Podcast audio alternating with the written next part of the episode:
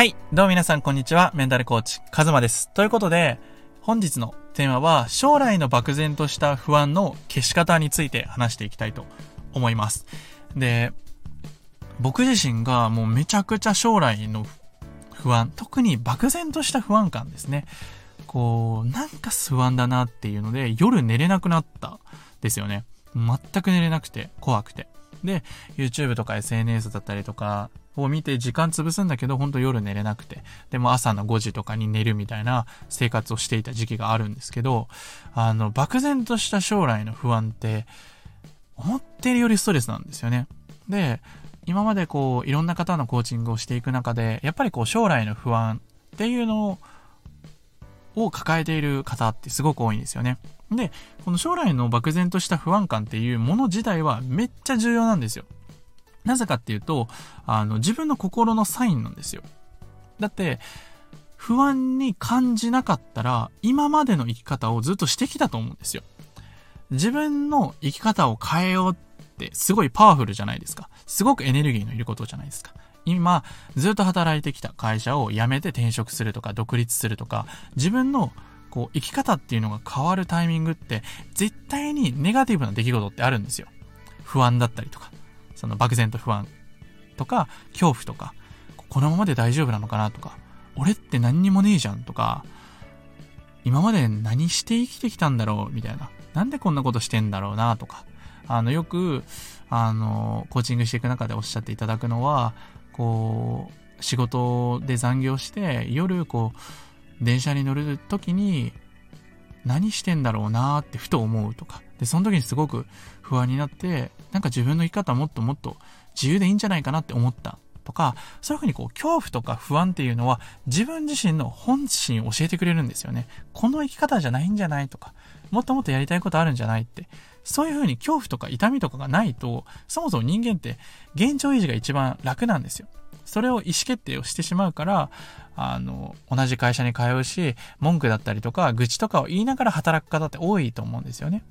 でも、この漠然とした不安感っていうのは、まず一つメッセージっていうことです。じゃあ何が不安なのか、この漠然とした不安感をどうやって探していくのかっていうことですよね。あの、漠然とした不安って、あの、お化けみたいなもんなんですよね。正体がわからない、得体の知れないから、めっちゃ怖いんですよ。でも、あの、僕は見えないんでわかんないですけど、お化けって本当に見えたら、多分、今思ってるよりも怖くないと思うんですよね。あ、ここにいるんだなとか、あ、ここから来るなとか、だんだん慣れてくるんですよね。だから、漠然とした不安っていうのの一番の怖さとか、なぜ強くなるのかっていうと、その実態が知れない、何が不安なのかがわからないからなんですよ。で、じゃあどうやってそれを探していくのかっていうと、まずすごく大事になってくるのは、今の自分の考えていることを全部吐き出すっていうことです。あの、結構僕自身もやりがちなんですけど、その、例えば僕は夜に発生しやすかったんですよね。漠然とした不安感。こう、バイト終わった後とか、夜寝る前とかに、やっぱり夜ってすごくこう感情が揺れやすいんですよね。だから結構感情的になりやすい。で、そういうこう夜に考えちゃうともう答え見つかんないんですよね。考えすぎちゃうみたいな。で、以前出した動画で、こう、あなたの悩みがなくならない理由っていう音声を出したんですけど、結局人間って悩み続けられるので、そういう風にこう夜悩んじゃうとしんどくなるので、あの、悩むのではなくて、あの、客観的に、視覚的に考えるっていうのが大事です。だから、不安をまず紙に何でもいいから書き出す。で、僕のおすすめは紙なんですけど、もう携帯でも何でもいいです。とにかく、あの、箇条書きでも殴り書きでも何でもいいから、とにかく自分の考えを出すんですよ。出して、出すとね、めっちゃ気持ちいいんですよ。あの、頭が空っぽになるとか。疲れるしね。だから、まずは可視化する、吐き出すっていうトレーニングをぜひしてみましょう。あの、結構ね、こう、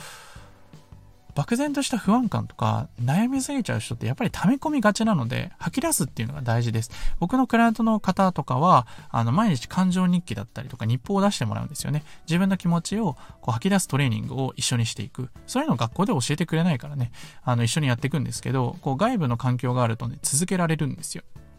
で、自己理解深まるし、やっぱり感情とどう向き合うのかっていうのがすごく大事になってくるので、あの、不安も一つ自分の自己理解を深めるヒントなんですよ。さっき言ったみたいに不安があるから人って行動しようと思うし、そこから自分を深めることもできる。自分でこうしたかったんだなって気づける。自分の変わるっていう意志が強くなっていくと思うので、ぜひそこは、あの、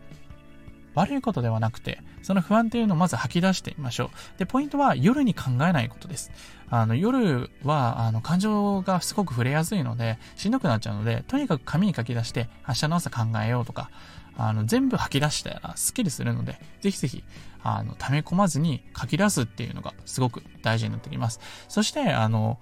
自分の方向性っていうのが分からなくてやっぱり不安になるっていうのケースが多いんですよね。自分が今のままじゃダメって分かってるけど、これからどうしたらいいか分かんないとかね。そういう時は、やっぱり、あの、自分がこれからどう生きていきたいのかっていうのを言語化することがすごく大事で、ただ悩んでる時ってそれが自分のこのネガティブなフィルターを通して自分の世界を見るから、あの、どうしてもこう今できることしか見えない。でも、あの、コーチング受けてくださった方とかだと結構わかると思うんですけど、こう、質問を通じて無理やり引き出してくれるんですよ。引っ張ってくれるんですよね。なんかもっと、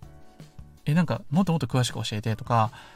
それってどういうこととか、あの、自分が見えてない視点からいろんなこう、角度の高い質問が飛んでくるから、すごい自己理解になるし、あ自分ってこんなこと考えてたんですねとか、なんか自分って今こんな言葉を使ったんですけど、自分がこの言葉使うなんて分かんなかったですか？こんな言葉使うと思わなかったですみたいな。案外その自分の本音ってすごい汚かったりするんですよね、言葉が。だけどそれでいいんですよね。それが思いだから。自分自身の本心が別に綺麗とか汚いとかないから。人間っていうのはそもそも美しいし、愛を持って生まれてきているから、別に何だっていいんですよね。うん。だから、あの、自分の思いを言語化する。っていうのがすごく大事になってきます。これは、あの、こう、最短最速でとか、もう、